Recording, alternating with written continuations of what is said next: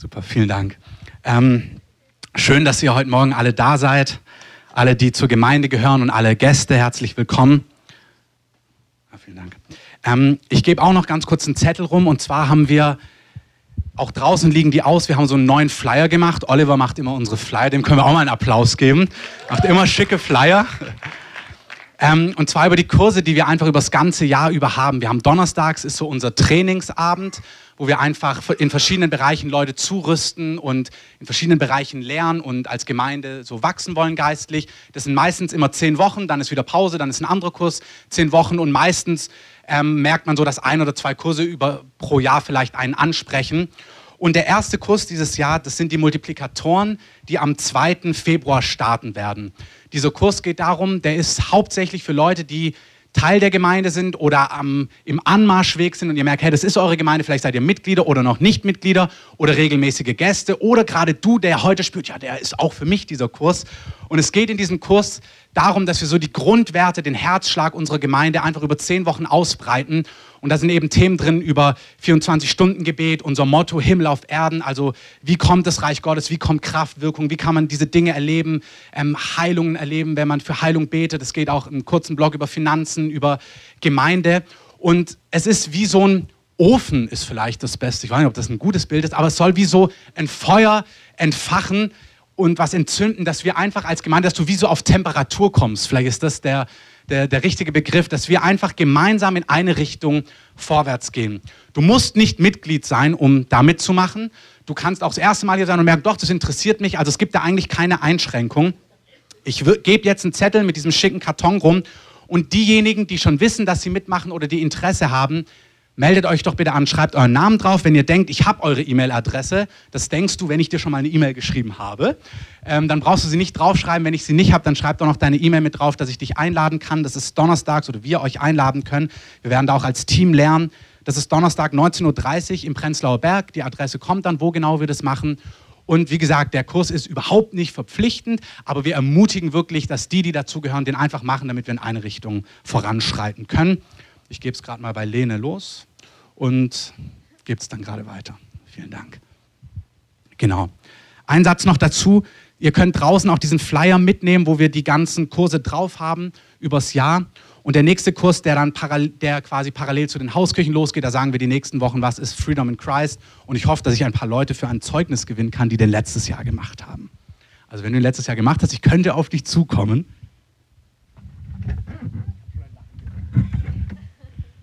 Genau. Gut. Das war nicht geprobt.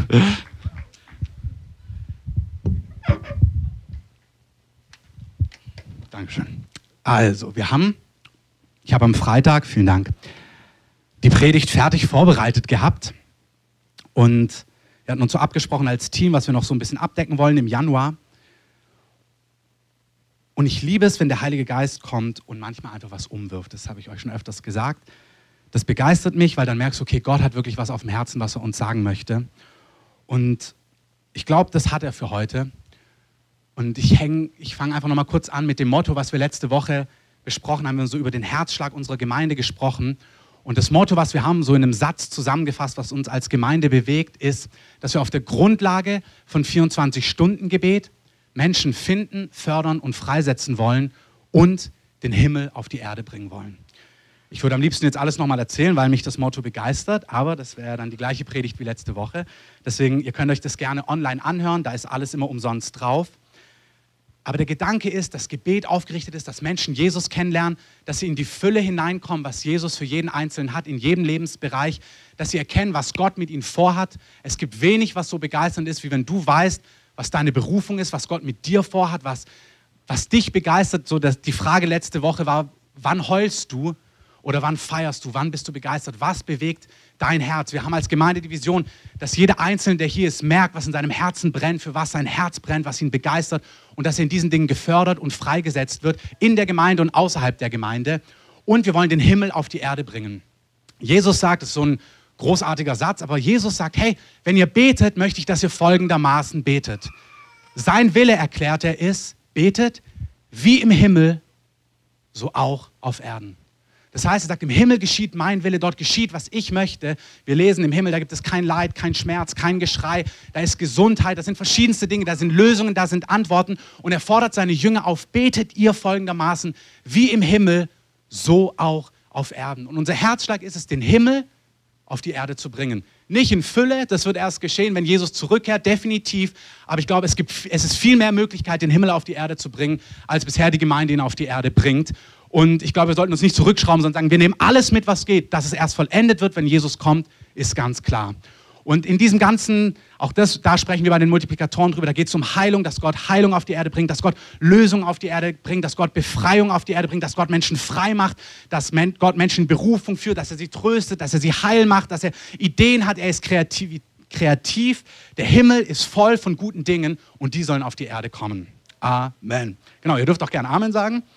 Ähm, irgendwie bei diesem Motto habe ich mir gedacht, ja, dieses Motto ist nicht da, dass wir dann die Ärmel hochkrempeln und sagen, so und jetzt machen wir mal richtig. Jetzt strengen wir uns mal alle an und dann beten wir richtig und dann finden wir und fördern und freisetzen wir und bringen den Himmel auf die Erde.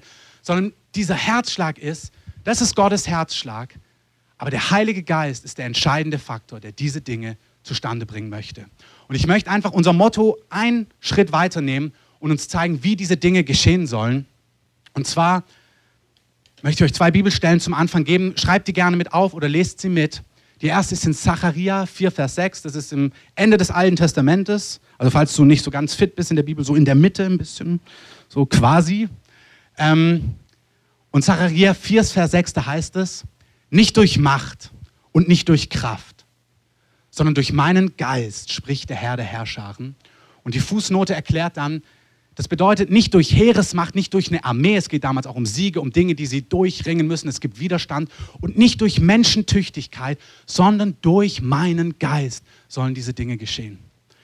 Und ich empfinde einfach, wie Gott auch gerade in der westlichen Welt, ich sage jetzt aber zumindest für uns als Gemeinde, nehmen wir es einfach mal für uns, dass er uns auffordert, ja, es ist gut anzupacken, es ist gut Strukturen zu machen, es ist gut Kurse zu haben, es ist gut einen Gottesdienst zu haben. All diese Dinge sind gut, aber das Entscheidende sind nicht wir. Das Entscheidende ist Gottes Geist. Die Dinge, die wir sehen wollen, dass Gebet aufgerichtet wird, dass ein Hunger da ist für Gebet, da müssen wir uns nicht pushen. Das möchte Gott in unseren Herzen freisetzen. Wenn du merkst, ich möchte jemand sein, der betet, der einsteht im Gebet, Gott möchte dir das schenken.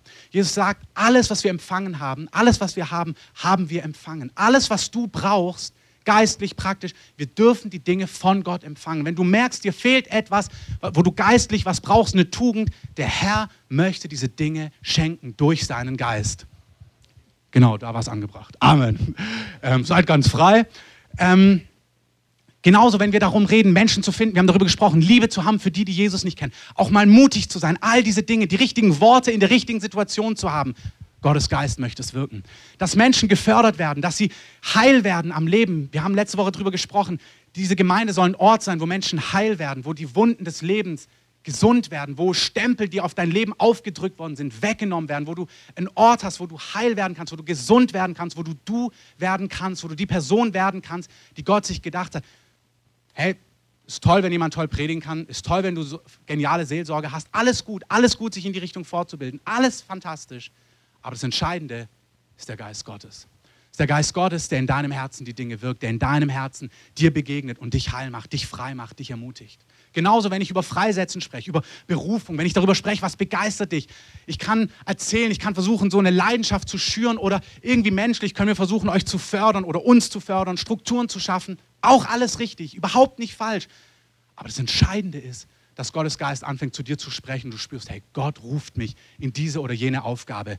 Die mag spektakulär sein, die mag unspektakulär sein, die mag mitten in der Gemeinde sein, die mag unterstützend in der Gemeinde sein, die mag pionierhaft irgendwo außerhalb sein. Aber das Entscheidende wirkt Gottes Geist. Und genauso beim Himmel auf die Erde bringen. Und eine zweite Bibelstelle, die das Gleiche aussagt, ist in Sprüche 21, 31. Vielleicht habt ihr es gestern gelesen. Wir haben als Gemeinde, einige von uns, wir lesen immer die Sprüche nach Wochentag. Also gestern war der 21. Ähm, genau, also einige machen das dann ganz lustig, weil man sich manchmal dann darüber austauscht. Also kannst du auch machen. Da heißt es, das Pferd wird gerüstet für den Tag der Schlacht, aber die Rettung ist Sache des Herrn. Und es ist wieder genau das gleiche Prinzip. Es ist gut, dein Pferd zu ernähren, es ist gut, dein Pferd zu putzen, es ist gut, deinem Pferd einen Stall zu geben, es ist gut, dein Pferd zu rüsten. Alles richtig, alles gut.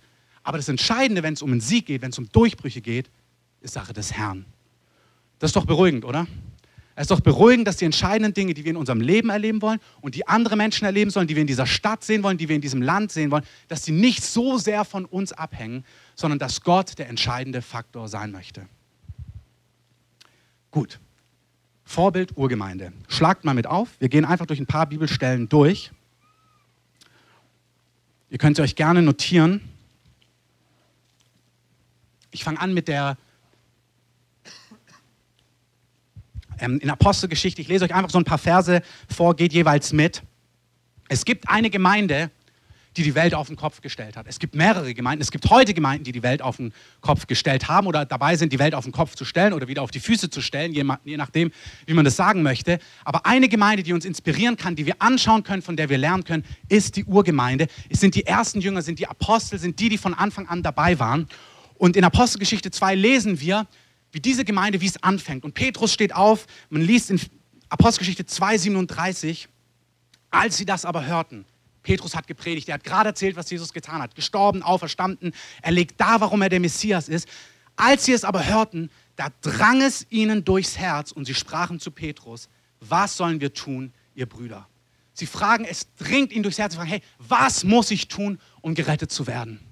Ich habe letzte Woche erzählt, als ich in dem Gottesdienst war, als ich gerettet worden bin vor zehn Jahren unten in Stuttgart. Ich war in diesem Gottesdienst absolut anti, gegen Christen, gegen all das dumme Zeugs. So habe ich damals gedacht. Ich sitze in diesem Gottesdienst und es drang mir durchs Herz und ich wusste, hey, ich muss Frieden mit Gott finden. Und ich wusste, Gott will Frieden mit mir haben. Das ist eine Kraft, das waren nicht überredende Worte, das war nicht, dass man die Leute gepusht hat, sondern Gottes Geist war da. Die Apostelgeschichte hier in Vers 37 erleben wir, es drang ihnen durchs Herz. Petrus erklärt ihnen, ähm, was sie tun sollen. Sie sollen sich taufen lassen und so weiter. Blättert mal um, also in meiner Bibel muss man umblättern. In Vers 41 heißt es dann, die nun sein Wort aufnahmen, ließen sich taufen und es wurden an jenem Tag 3000 Menschen hinzugetan. Hey, ich weiß, wie oft wir Einsätze gemacht haben, auch im Mauerpark an verschiedenen Orten. Und ja, da waren gute Sachen dabei, da waren gute Gespräche dabei. Aber ich warte und ich weiß, Gott hat das auch, auch für eine postmoderne Gesellschaft, auch im 21. Jahrhundert und auch in Berlin, dass es Worte gibt, wo du sprichst, wo du teilst, was auf deinem Herzen ist, wo du von Jesus erzählst und Kraft da ist und es den Menschen ins Herz fährt und sie wissen, das ist die Wahrheit. Was muss ich tun, um gerettet zu werden? Amen. Das darf uns begeistern, wirklich. Also mich begeistert und ihr dürft euch da gerne mit anstecken lassen von. 3000 werden hinzugetan. Ähm, wenn ihr weitergeht in ähm, Kapitel 3, da ist der Lahmgeborene, ich erzähle euch das ganz kurz, da ist ein Mann, 40 Jahre ist er alt, wenn man weiterliest, und ist gelähmt. Der Mann hat wahrscheinlich überhaupt keine Hoffnung. Ich weiß nicht, warum er nicht schon längst gesund geworden ist, wenn er immer vorm Tempel saß, weil Jesus ist ja drei Jahre ein- und ausgegangen dort am Tempel. Aber er sitzt auf jeden Fall immer noch lahm dort.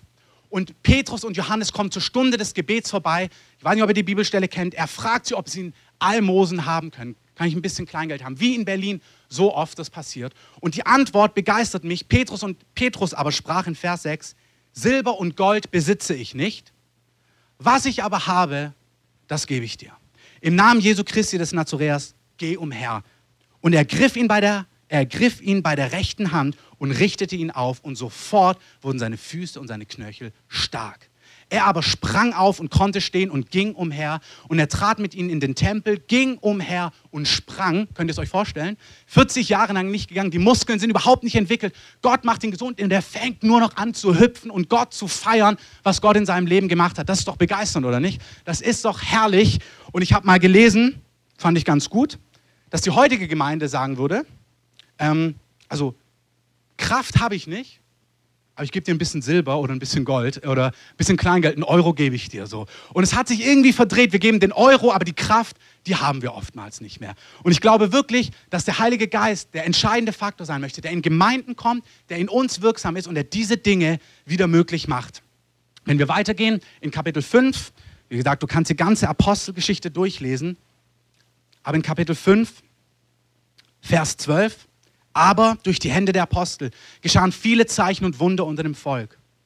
Sie waren alle einmütig in der Säulenhalle Salomos. Von den übrigen aber wagte keiner, sich ihnen anzuschließen, doch das Volk rühmte sie. Auch dieser Punkt. Hey, es ist begeisternd, eine neutestamentliche Gemeinde, wo der Heilige Geist anwesend ist. Die ist nicht abschreckend.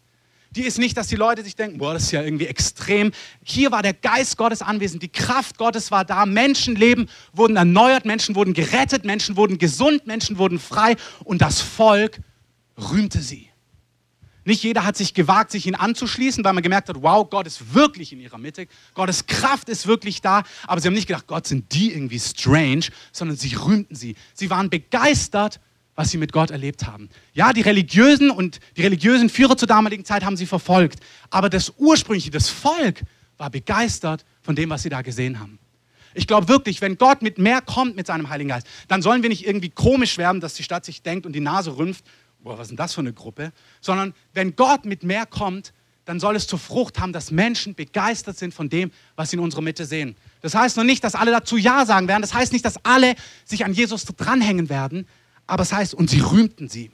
Aber umso mehr wurden solche, Vers 14, die an den Herrn glaubten, hinzugetan.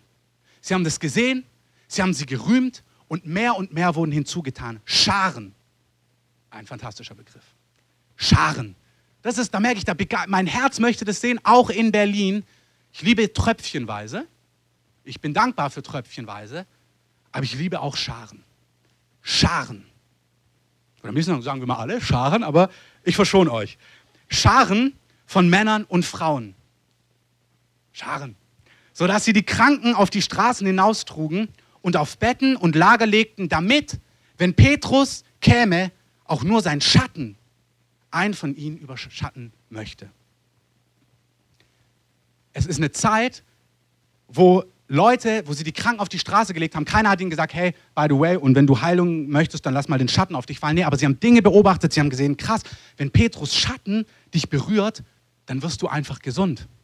Ich habe vorhin erlebt, in, in der Anbetungszeit, als wir immer wieder diesen Vers wiederholt haben, ähm, in Anbetung stehen wir vor dir, habe ich empfunden, wie eine Heilungssalbung im Raum ist und das wollte ich weitergeben. Wenn du körperliche Schmerzen hast, check nachher mal dein Körperteil, was dir wehgetan hat, ob es dir noch wehtut.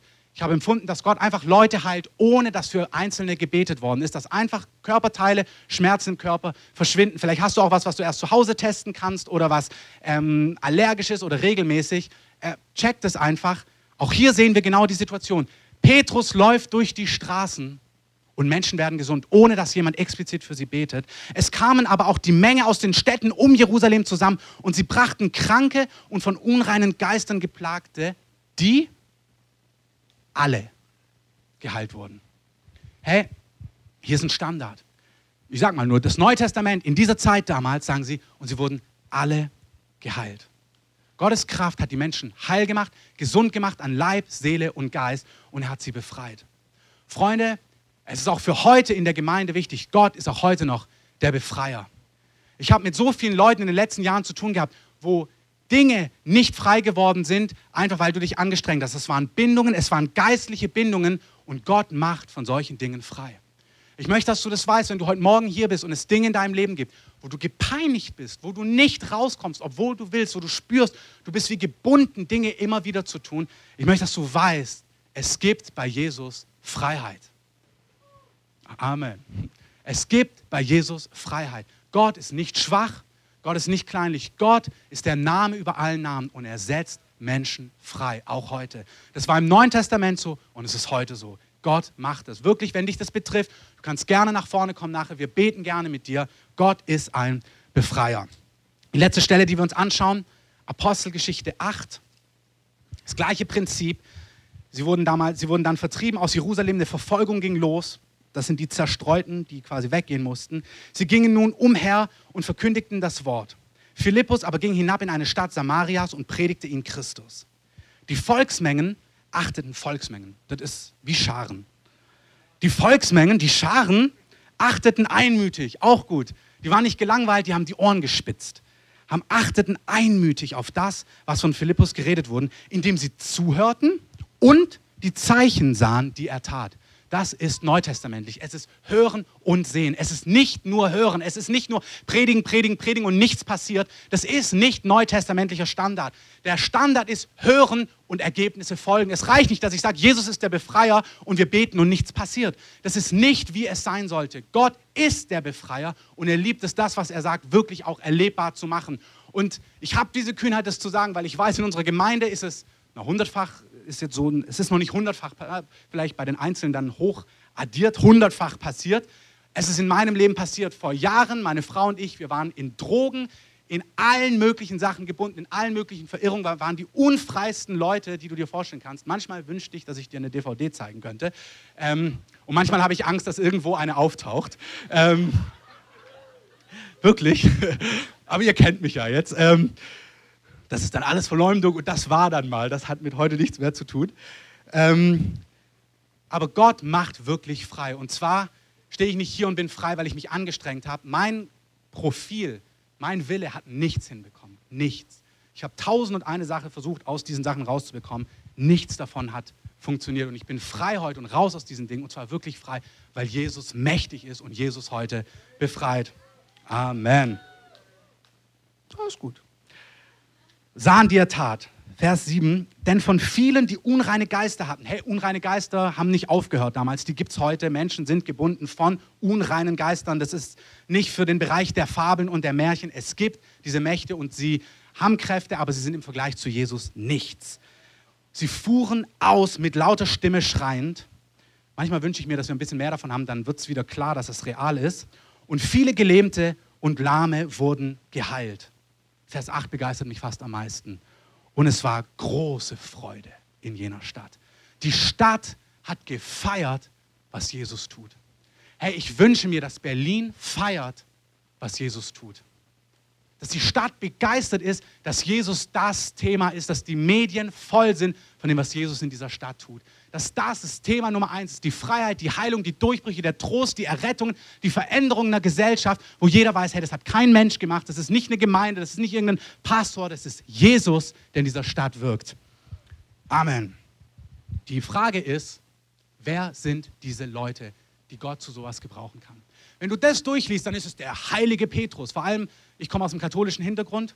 Es ist der heilige, fantastische, unfehlbare Petrus und der großartige, gesalbte, unvergleichliche Johannes und Jakobus und alle. Die sind alle toll, ohne Wenn und Aber, zweifelsohne. Aber wenn sie so heilig sind, wenn diese Dinge passiert sind, weil sie großartige Helden waren, dann bin ich disqualifiziert. Und vielleicht bist du dann auch disqualifiziert. Und für heute ist mir eins wichtig. Die Dinge, die wir als Motto für unsere Gemeinde haben, dass Menschen Jesus erleben sollen, seine Realität, seine Freiheit, seine Kraft, diese Dinge möchte Gott wirken und zwar nicht durch Helden, sondern durch dich und durch mich. Du Held. Wir schauen uns diese Stellen an. Schreibt ihr euch mal auf, weil die sind balsam für die Seele. Ich möchte euch die Jungs zeigen, die in der Apostelgeschichte die Welt auf den Kopf stellen. Das heißt, als sie in einem Gerichtsverfahren sind, heißt es, hey, jene, die die Welt aufgewiegelt haben, sind auch in unsere Stadt gekommen. Das wünsche ich mir. Dass eine kleine Gruppe mit ihrem T5 in irgendeine Stadt fährt und dann fängt die Stadt an zu schlottern, äh, weil sie denken, oh je, jene, die diese Stadt schon aufgewiegelt haben, sie sind auch in unsere Stadt gekommen. Gottes Kraft, Gottes Lösungen sind da. Aber wir wollen uns anschauen, wer diese Leute sind und wir schlagen dazu auf Markus 10, 35 folgende. Und da heißt es bei mir, und es traten zu ihm Jakobus und Johannes, der heilige Jakobus, der fantastische, unvergleichliche Johannes, die Söhne des Zebedeus, und sagten zu ihm, Lehrer, intelligente Frage, guckt euch an, wie er fragt, ist gut, merkt euch das, das machen eure Kinder auch. Lehrer, wir wollen, dass du uns tust, um was wir dich jetzt bitten werden. Das ist eine gute Strategie. Sag erst mal ja. Papa, sag mal ja. Ja. Darf ich? Jesus, sag erstmal ja. Wir bitten, dass du tust, um was wir dich jetzt bitten werden. Er aber sprach zu ihnen, was wollt ihr, dass ich euch tun soll? Sie aber sprachen zu ihm, gib uns, dass wir einer zu deiner Rechten und einer zu deiner Linken sitzen in deiner Herrlichkeit. Wir gehen jetzt gar nicht da weiter drauf ein. Die beiden Jungs, die großen Helden, die die Welt auf den Kopf stellen, sind Leute, die sagen, wir wollen die Allergrößten sein. Und in charismatischen Kreisen haben wir so oft Angst. Wir sagen, oh Herr, gib uns nicht zu viel, damit wir ja nicht stolz werden. Das ist gut. Wir wollen nicht stolz werden. Aber wir müssen aufpassen, dass wir nicht vor Angst, dass Gott uns gebrauchen könnte, um etwas Fantastisches zu tun, ähm, so denken, sonst könnte ich stolz werden. Also wenn dann wirklich jemand geheilt wird, wenn ich mal bete, dann könnte ich ja stolz werden. Also vielleicht sollte ich noch drei Jahre heiliger werden. Das ist gut. Werd noch zehn Jahre heiliger.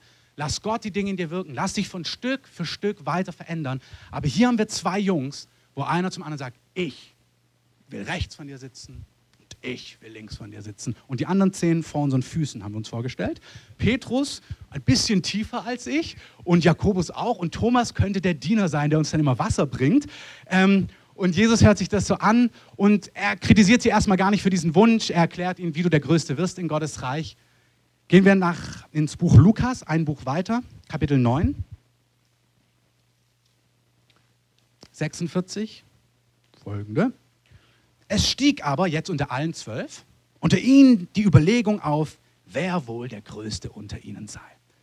Hey, ganz normale Leute, so wie du und ich, wer ist der beste Hauskirchenleiter, wer ist der beste Lobpreisleiter? Das ist nicht die richtige Frage, aber es könnte ja sein, dass du auch so mal denkst und dass du dann denkst, oh, ich bin total disqualifiziert. Also bei mir ist noch so viel nicht heil, da ist noch, ich bin noch neidisch, ich bin manchmal noch eifersüchtig, eifersüchtig, ich, ich bin manchmal ähm, battle ich mich, manchmal vergleiche ich mich. Die Jungs genau das Gleiche. Sie überlegten sich, wer der Größte unter ihnen sei. Ähm, es stieg unter ihnen auf diese Frage. Kannst du richtig vorstellen, wie Jesus vorläuft? Und sie nee, ich bin der Größte. Alter, hast du dich letztens gesehen, als du für den Kranken gebetet hast? Da ist überhaupt nichts passiert. Und dann habe ich hab ja nur die Hand drauf getan und dann, fumm. Und was dann passiert ist und so, ey, hör mal auf, Alter. Und irgendwie in dieser Form muss es abgegangen sein. Und sie haben sich gefragt, wer ist eigentlich der Größte unter ihnen? Und es ist auch cool, Jesus, der fünf Schritte vorläuft, ähm, sagt meine Schrift zwischen den Zeilen.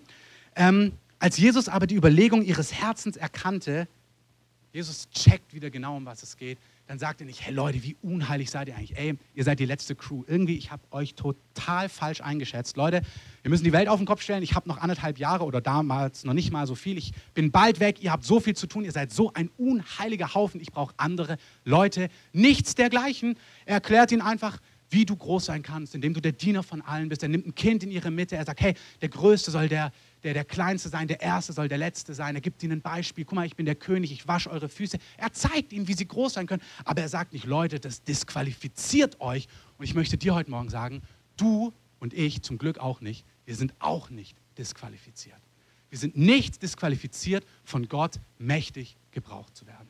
Du bist sogar prädestiniert dafür, von Gott mächtig gebraucht zu werden. Vers 49. Johannes aber, okay, größter Platz flop, probieren wir es anders. Johannes aber antwortete und sprach, Meister, wir sahen jemand Dämonen austreiben in deinem Namen. Und wir werten ihm, weil er nicht bei uns in die Gemeinde kommen wollte. Also hier heißt es, wir werten ihm, weil er dir nicht mit uns nachfolgt. Jesus, da ist so eine andere Hauskirche, so eine andere Gruppe hier im Kiez und die machen das anders, als wir es machen. Und er fängt an, sich zu vergleichen sagt, das kann doch nicht sein. Wir sind doch die Elitegruppe. Jesus, wir sind doch die zwölf, die du ausgesucht hast. Wie kann es sein, dass dieser Typ auch was im Namen Jesus macht, aber nicht mit uns? Wir sind doch die Besonderen. Wir sollten doch in ihr Leben hineinsprechen. Du hast doch gesagt, wir sind deine zwölf Auserkorenen. Und Jesus, auch hier, Jesus sagt ihm, hey, das ist kein Problem, erklärt ihm das. Ich will nicht auf die Erklärung raus. Ich will darauf raus, dass sie komische Sachen gedacht haben so wie du vielleicht manchmal komische Sachen denkst. Ähm, gar kein Problem für Jesus. Es geht aber weiter. Vers 51. Es geschah aber, als sich die Tage seiner Aufnahmen erfüllten, da richtete er sein Angesicht fest darauf, nach Jerusalem zu gehen. Und er sandte seine Boten vor seinem Angesicht her, und sie gingen hin und kamen in ein Dorf der Samariter, um für ihn Unterkunft zu bereiten. Und sie nahmen ihn nicht auf, weil sein Angesicht nach Jerusalem hingerichtet war. Jetzt Vers ähm, 54. Als aber seine Jünger, wieder Jakobus und Johannes, ihr merkt, die beiden, die haben echt was am Laufen, die Jungs, die würden bei uns nochmal drei Wochen oder dreieinhalb Monate Sonder-Freedom in Christ-Kurs machen oder ähm, Sonderseelsorge. Ähm, und du würdest aufarbeiten, dass irgendwie innerlich sie nicht so ein Wertgefühl haben und durch Dienst und großen Dienst irgendwie ihr Wertgefühl stillen wollen. Ähm, als aber seine Jünger Jakobus und Johannes sahen, sprachen sie, Herr, sie werden nicht aufgenommen in dem Dorf. Sie überlegen, was wäre jetzt die richtige Antwort? Ja, gute Idee. Herr, willst du, dass wir sagen, dass Feuer vom Himmel herabfallen und sie verzehren soll? Das ist ihr Vorschlag. Jesus, wir wir könnten das Dorf platt machen. Ist das, ist das, ist das deinem Herz gemäß? Haben wir dich gut erkannt, Meister? Verstehen wir, wie du diese Welt regieren möchtest? So, ja, haben wir es verstanden? Jesus wandte sich aber um und schalt sie. Ähm, und sie gingen nach einem anderen Dorf. Ähm, ist nett, dass es nicht so genau da beschrieben wird, was Jesus dann gemacht hat.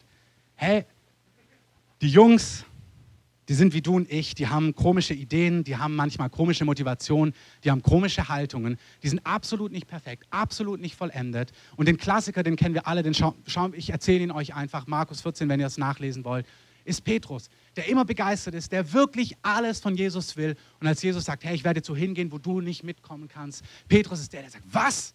Ich komme überall mit dir hin, ich werde hingehen, wo du hingehst. Und ihr sagt, nee, das wirst du nicht. Er sagt, doch, ich würde sogar für dich sterben das sind vielleicht nicht unsere Ansätze, aber wir sitzen hier im Gottesdienst und wir sagen, ja, ich gehe auch jetzt raus und werde jemand von dir erzählen und in der Salbung, wir treffen Entscheidungen, wie wir die nächste Woche mit Jesus leben und wie wir dieses und jenes machen und wir sind dann in, in diesen bewegten Augenblicken, wo wir sagen, ja, ich werde jetzt auch das nächste Mal für einen Kranken beten oder ich werde jetzt auch endlich diese Sache lassen oder ich werde jetzt auch endlich in diesem Bereich einen Durchbruch haben. Jesus, ich mache es, ich verspreche es dir. Und dann kommt die Situation und dann kommt eine kleine Magd, die, Jesus, äh, die Petrus fragt, du warst doch auch einer von denen du bist doch auch einer von seinen Jüngern.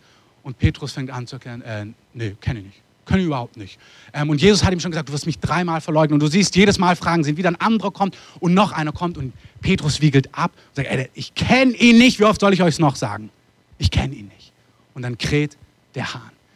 Hey, das sind Feiglinge, es sind Loser, sie haben falsche Motivationen, sie haben falsche Haltungen, sie haben manchmal Gottes Herz überhaupt nicht gerafft. Sie würden eher Feuer auf eine Stadt fallen lassen, anstatt weiterzugehen. Und diese Jungs nimmt er und sagt, mit euch will ich die Welt auf den Kopf stellen. Und mir ist so wichtig, dass egal wie du dich heute fühlst, egal was du diese Woche verbockt hast, egal wo du merkst, dass da eigentlich noch Stolz ist und Hochmut und dieses und jenes, hey, in Philippe heißt es, der das Werk in dir begonnen hat, der wird es auch vollenden. Das heißt, wir werden erfüllt auf den Tag Christi, erfüllt mit der Frucht der Gerechtigkeit, die durch, nicht durch dich, durch Jesus Christus gewirkt wird, zur Herrlichkeit, zum Lobpreis des Vaters. Es ist Gott, ja, die Heiligen mögen sich heiligen. Gott wirkt in uns, Gott verändert uns. Aber wir müssen eine Gleichung aus unserem Kopf rauskriegen, dass wir erst so und so weit sein müssen, damit Gott uns dann irgendwann benutzen kann. Amen. Wenn du diese Gleichung hast, darfst du die jetzt löschen. Ähm wir gucken uns zum Ende an, was den Unterschied macht. Was ist das, warum diese Loser, ihr verzeiht es, ich habe große Wertschätzung für die, die sich dann gewandelt haben als Apostel, als Märtyrer. Ich habe große Wertschätzung für sie. Ich versuche nur diesen Punkt rauszustellen, dass sie erstmal am Anfang wie du und ich waren. Was macht den Unterschied, dass sie so gebraucht wurden? Und genau, du hast dir die Antwort schon gedacht. Es ist tatsächlich der Heilige Geist. Und wir lesen uns die letzten Verse im Lukas-Evangelium durch. Jesus ist auferstanden und dann sagt er ihnen, ihr er sagt ihnen, die Botschaft ist, dass ihr in seinem Namen Buße zur Vergebung der Sünden gepredigt wird, alle Nationen, angefangen von Jerusalem. Vers 48, ihr, ihr zwölf, ihr 30, 40, 50, ihr, egal, wenn ihr Jesus kennt, wie ihr dasteht, ihr seid Zeugen hiervon und siehe, ich sende euch die Verheißung meines Vaters auf euch. Ihr aber bleibt in der Stadt, wartet, bis ihr bekleidet werdet mit Kraft aus der Höhe. In Apostelgeschichte 1 lesen wir, dass sie gehorsam waren, sehr gut. Sie haben gewartet. Und da lesen wir in Vers 4, und als er mit ihnen versammelt war, befahl er ihnen, sich nicht von Jerusalem zu entfernen, sondern auf die Verheißung des Vaters zu warten, die ihr, sagte er, von mir gehört habt. Denn Johannes taufte mit Wasser, ihr aber werdet mit Heiligen Geist getauft werden nach diesen wenigen Tagen. Hey, die Gemeinde, die die Welt auf den Kopf gestellt hat, die konnte das tun, nicht weil sie Helden waren, nicht weil sie einen großen theologischen Doktorabschluss hatten, an dem auch nichts falsch ist. Aber deswegen haben sie die Welt nicht auf den Kopf gestellt. Sie haben die Welt auf den Kopf gestellt, weil sie einfache Leute waren, die sich Jesus zur Verfügung gestellt haben, die das getan haben, was er ihnen gezeigt hat und gewartet haben, dass der Heilige Geist auf und in ihr Leben gekommen ist.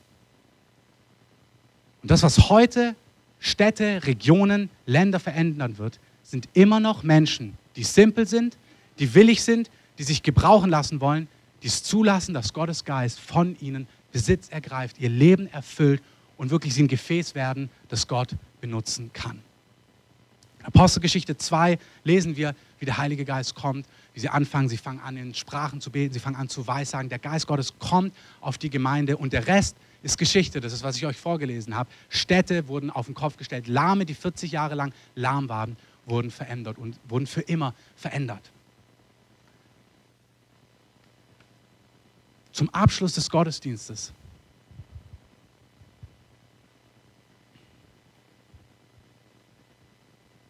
Der Heilige Geist, der möchte heute kommen. Und er möchte in unserem Leben etwas wirken. Das reicht nicht, dass wir das bejahen und dass wir sagen, ja, das ist ja toll, das stimmt, sondern der Heilige Geist möchte wirklich derjenige sein, der in dein Leben kommt, der dich mit Kraft erfüllt, der dich mit Kühnheit erfüllt, der dich mit Vollmacht erfüllt, definitiv. Aber was mich fasziniert, ist auch, er ist auch derjenige, der gekommen ist und die Schuld, die Verdammnis, die Scham aus Petrus Herz weggewaschen hat. Der hat aus diesem Feigling Petrus, das begeistert mich, der, der ihn gerade noch verrät bei einer Magd, den gemacht, der ein paar Tage später, insgesamt dann 50 Tage später nach Pfingsten aufsteht und in Vollmacht predigt und alle gucken ihm zu. Der voller Widerstand steht, der hat eine innere Stärke bekommen, die nicht von ihm war. Und wir haben so oft das Gefühl, wir müssten uns jetzt richtig zusammenreißen. Und das stimmt nicht. Der Heilige Geist möchte dich erfüllen mit Kraft, mit Kühnheit, mit Vollmacht, wirklich mit Geistesgaben, mit Kraft, mit Heilungsgaben, mit Dingen, die einfach auf dein Leben kommen. Aber er möchte auch in deinem Herzen einfach Dinge wirken. Und ich habe mir auch in den letzten Jahren Gemeinden angeschaut, wo Gott so wirkt. Und eine Gemeinde, ein, ein Diener, der mich sehr begeistert ist, Randy Clark. Ich weiß nicht, wer den von euch kennt. Der wurde damals gebraucht in der Vineyard-Bewegung und war dann auch involviert in Toronto damals. Und es war ein simpler Mann, der nicht viel mit Gott erlebt hat, der so oft für Kranke gebetet hat. Und wisst ihr, was passiert ist? Nichts. Nichts. Der war frustriert, der war ausgebrannt und er hat einfach gesagt, Gott, ich möchte dir dienen, Gott, ich möchte mich von dir gebrauchen lassen, aber es ist einfach nichts passiert. Ein Bill Johnson hat jahrelang für Kranke gebetet und nichts ist passiert. Ein John Wimber, Gründer der Vineyard-Bewegung, hat jahrelang versucht, Menschen zu beten, dass sie gesund werden. Es ist nichts passiert. Es gibt einen, einer, der, der jetzt im Dienst ist in, in Bethel Church über den gesamten Heilungsdiensten, über den gesamten Heilungsräumen. Chris Gore heißt der, vielleicht kennen manche von euch den. Es geht nicht um Menschen, es geht um den Heiligen Geist. Der war jahrelang Pastor, sechs, um genau zu sein, in Neuseeland, hat für, ich glaube, tausende oder tausend Leute gebetet, immer wieder für Heilung. Nix passiert. Nix, nix, nix. Und diese Leute haben aber nicht aufgehört zu sagen, Herr, das ist nicht das, was ich in deinem Wort sehe. Das ist nicht, was du versprochen hast. Das ist nicht, was du uns verheißen hast in deinem Wort, uns persönlich, uns als Stadt, uns als Gemeinde. Wir wollen diese Dinge erleben. Und alle haben sich ausgestreckt, dass der Heilige Geist mit mehr gekommen ist. Und ich möchte euch was sagen, weil das ist der Herzschlag von, von uns als Gemeinde. Der Heilige Geist hat uns versprochen, dass er mit mehr kommen möchte. Amen. Der Heilige Geist hat gesagt, dass er kommen möchte mit mehr von sich selber. Und du kannst es nicht, du kannst ihm nicht den Arm umlegen irgendwie und ähm, sagen, komm jetzt. Ähm, du kannst nur hungrig bleiben, offen bleiben und dich danach ausstrecken. Aber er wird kommen. Er wird kommen. Was dir alle, die in diesen Dingen heute leben, sagen, ist, das Wichtigste ist, don't quit. Hör nicht auf. Bleib dran. Und bei Randy Clark war es so, dass er einfach eingeladen war auf eine normale Konferenz, wo er normal hätte dienen sollen, so wie immer. Und dann ruft ihn ein Freund am Abend davor an und sagt, hey, habe das Gefühl, dass Gott dir sagt, du hast auch so Angst, ob Gott auftaucht. Er hat erzählt, er ist da angekommen als ein Mann, eigentlich noch ein gebrochener Mann, der so oft Angst hatte, kommt Gott, wenn ich diene, wird Gott irgendwie wirken, wird Gott das machen, was ich gesagt habe. Und ein Freund ruft ihn an am Abend davor sagt, hey, du gehst doch nach Toronto, ich garantiere dir, Gott fragt dich, teste mich und du wirst erleben, wie er kommt. Und er ist nach Toronto gereist, wir hatten eine Konferenz von vier Tagen und Gottes Geist ist gekommen und zwar in so einer massiven Art, dass Hunderttausende über die ganzen Erde durch diesen Dienst verändert, geprägt und freigesetzt worden sind. Und zwar eine Art und Weise, dass das gleiche Gebet, das, was sie früher auch gebetet haben, aber jetzt alles verändert hat. Sie haben gebetet für Leute, für Trost. Aber plötzlich kam der Heilige Geist auf die Leute, dass sie zum Teil eine halbe Stunde, eine Dreiviertelstunde nur da lagen und so tiefen Trost erfahren haben, wie du ihn wahrscheinlich in fünf, sechs, sieben, acht Jahren Seelsorge nicht hinbekommst. Kennt es irgendjemand, dass du weißt, du hast irgendwelche Bereiche in deinem Leben, wo du merkst, Gott hat da schon Freiheit gemacht, aber du spürst, da geht noch was? Kennt das irgendjemand? Da geht noch was? Also ich spüre das. Ich weiß, hey, Gott hat super Sachen gemacht, aber ich weiß, da gibt es Bereiche, wo Gott ran will. Und ich sehe überall auf der Welt, dass Gott es macht. Und zwar nicht, weil da Helden sind, sondern weil einfache Menschen sich ausgestreckt haben, dass der Heilige Geist sie gebrauchen kann und mit mehr kommen kann. Diese Leute haben angefangen, für Kranke zu beten. Und da, wo nie was passiert ist, passiert es plötzlich. Dieser Chris Gore hat gesagt, es passiert, ist jetzt wirklich so, dass keine Woche vorbeigeht, wo nicht drei bis vier Leute mit, Stay, mit Cancer Stage 4, das ist quasi, ich glaube, 5 ist das höchste, also 5 ist die letzte Stufe, die du bei Krebs haben kannst. Und es geht, geht nicht eine Woche vorbei, wo nicht drei bis vier Leute, die quasi Stufe 4 haben an Krebs, also vom Endstadium, komplett geheilt werden mit ärztlichen Attesten und allem, die Woche für Woche geheilt werden, dort in diesen Heilungsräumen, die sie haben in Bethel Church. Das sind nicht Leute, die jetzt sich richtig zusammengerissen haben und jetzt endlich passiert's, sondern die haben gesagt, Herr, du musst mit mehr kommen. Und Gott wollte mit mehr kommen und Gott ist mit mehr gekommen. Und jetzt ist wirklich mein letzter Punkt. Versprochen. Gott möchte mit diesem Meer kommen für die, die ihn noch gar nicht kennen, für die in unserer Stadt, für die in unserem Umfeld. Aber er möchte auch mit mehr kommen auf uns, auf jeden Einzelnen von uns. Und wir haben das heute so gedacht, wir spielen jetzt, du kannst mal die Musik einspielen.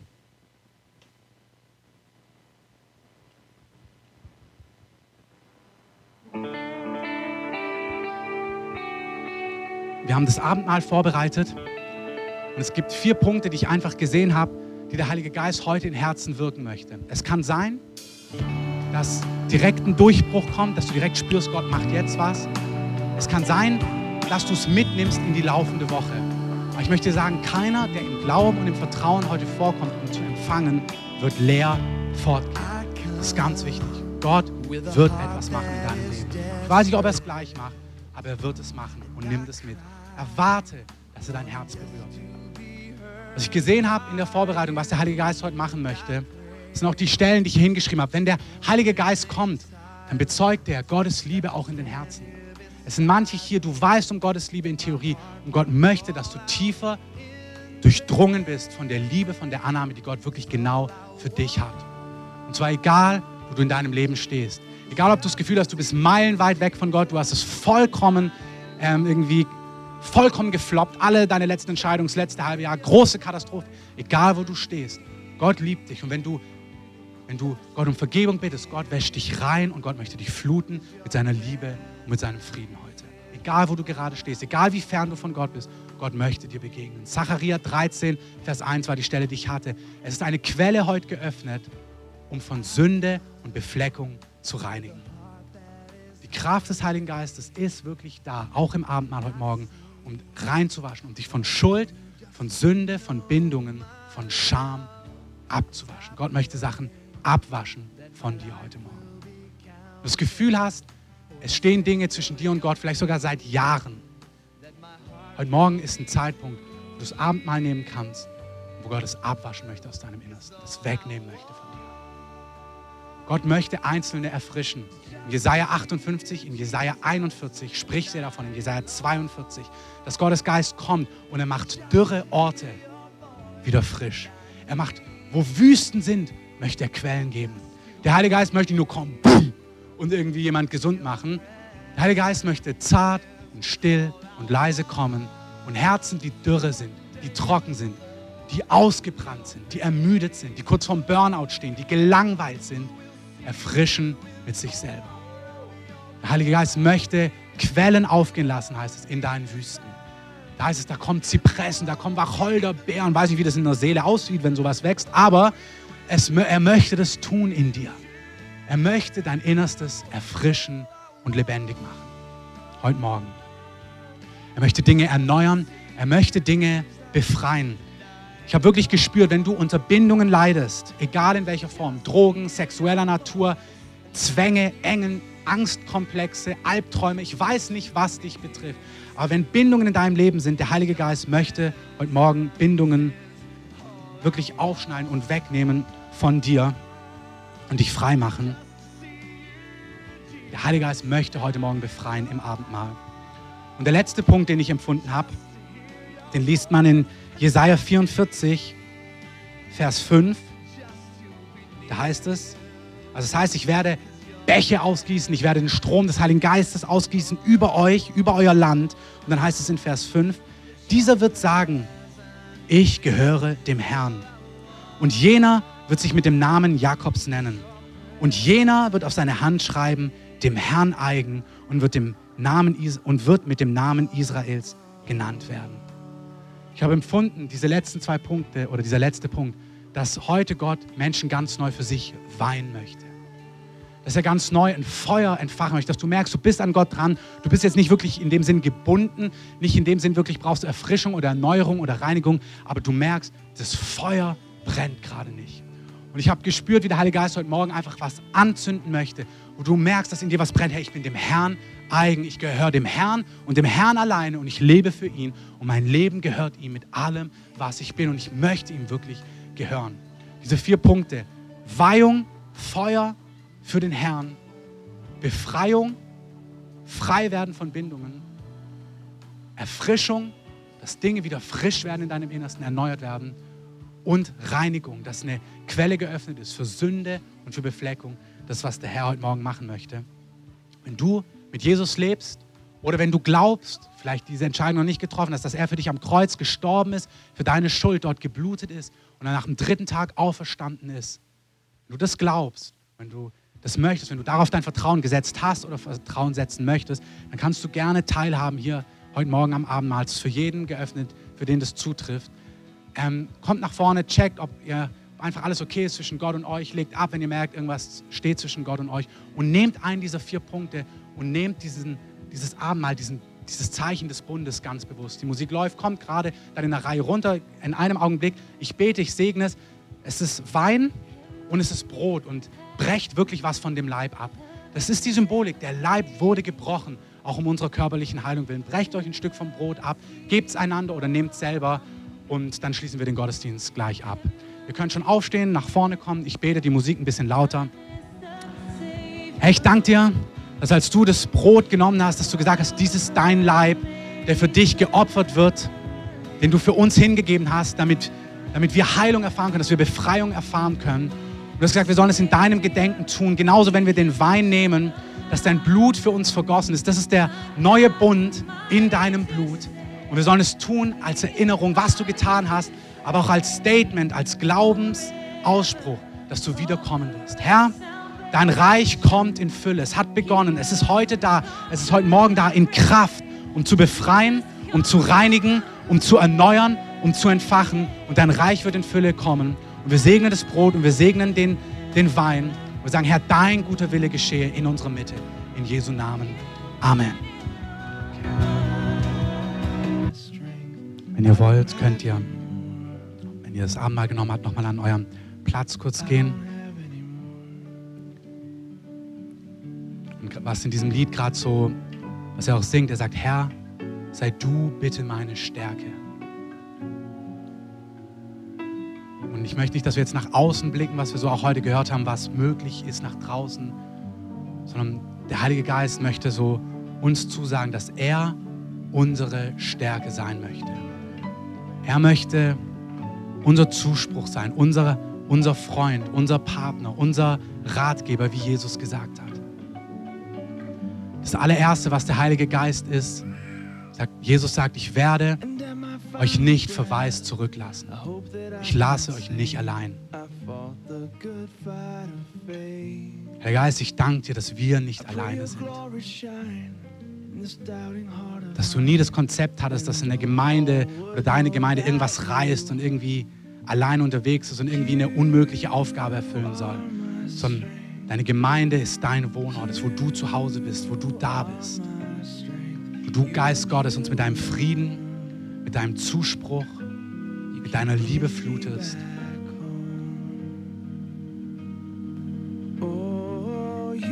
Jesus, danke, dass dein Blut uns reinigt, dass die Quelle heute Morgen geöffnet ist. Dass Sünde, dass Schuld, dass Trennung zwischen Gott und Menschen weggewaschen wird heute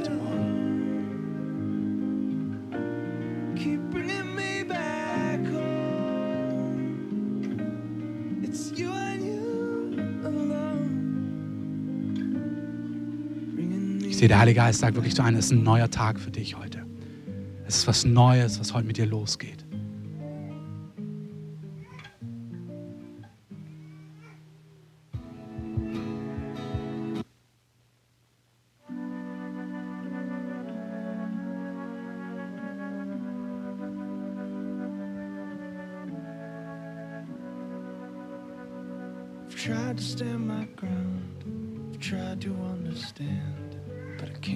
Geist, wir danken dir, dass du Fesseln löst heute Morgen, dass du Bollwerke wegnimmst. Wir danken dir, dass du der bist, der Herzen erfrischt. Wir danken dir, dass du Herzen kennzeichnest und brandmarkst mit dir selber.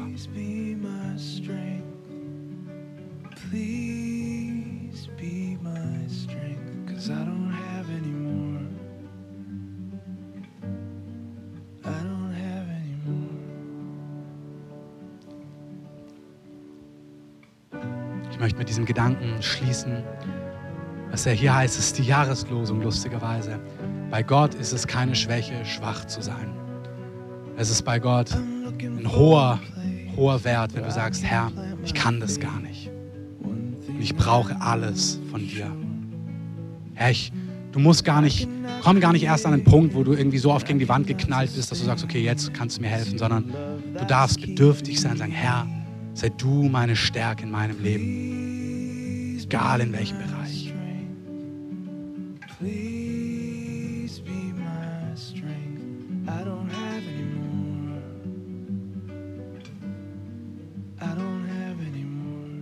Herr Geist, wir laden dich ein, dass du derjenige bist, der diese Gemeinde baut, dass du derjenige bist, der diese Gemeinde flutet, dass du derjenige bist, der diese Gemeinde an den Herzen heilt dass du derjenige bist, der diese Gemeinde tröstet, da wo kein Trost ist, da wo Trauer ist, da wo Lebensschmerz ist, dass du der bist, der kommt und Schmerzen wegwäscht, Herr. Wir laden dich ein, dass du der bist, der Körper gesund macht, dass du der bist, der reinigt und erneuert und erfrischt. Sagen, Herr, sei du wirklich derjenige, der diese Gemeinde baut und sie heil macht und sie stark macht und sie gesund macht. I hope that I can say I fought the good fight back home. Können das Lied nochmal laufen? Wir beenden diesen Gottesdienst hier. Ich segne euch im Namen des Vaters und des Heiligen Geistes, dass ihr unter seinem Schutz, unter seiner Güte, unter seiner Gnade geht, so die ganze Woche, dass ihr spürt, dass der Heilige Geist als allererstes an euch interessiert ist, dass Gott unseren, uns erfrischt, uns erneuert, uns stärkt, dass ihr lebt wie wie sensibel, wie liebevoll und wie konkret er an dir, an deinem Leben, an deinem Herzen, an deinen Herausforderungen, an deinen Wunden, an deinen Ängsten interessiert ist. Ich segne dich, dass du seine Liebe spürst und erlebst, ganz real, ganz praktisch diese Woche, dass dir kein Unheil naht und dass die guten Gedanken Gottes über deinem Leben zustande kommen. In Jesu Namen. Amen. Wir lassen die Musik weiterlaufen. Wenn du an einem von diesen Punkten noch Gebet haben möchtest, kannst du gerne nach vorne kommen. Wir haben hier einige Leute, die beten. Auch einen anderen Punkt, wenn du eine Not hast, komm nach vorne, lass für dich gerne beten. Wenn du noch nie Ja gesagt hast zu Jesus und du spürst, du willst mit ihm leben oder diesen Bund erneuern, komm nach vorne, bete mit uns. Es ist der Tag wirklich, wo dein Leben neu werden kann mit Jesus. Wenn du das in deinem Herzen weißt, komm gerne nach vorne. Und ansonsten gibt es draußen Tee und Kaffee und genießt es noch hier oder draußen. Genau. Amen. I cannot create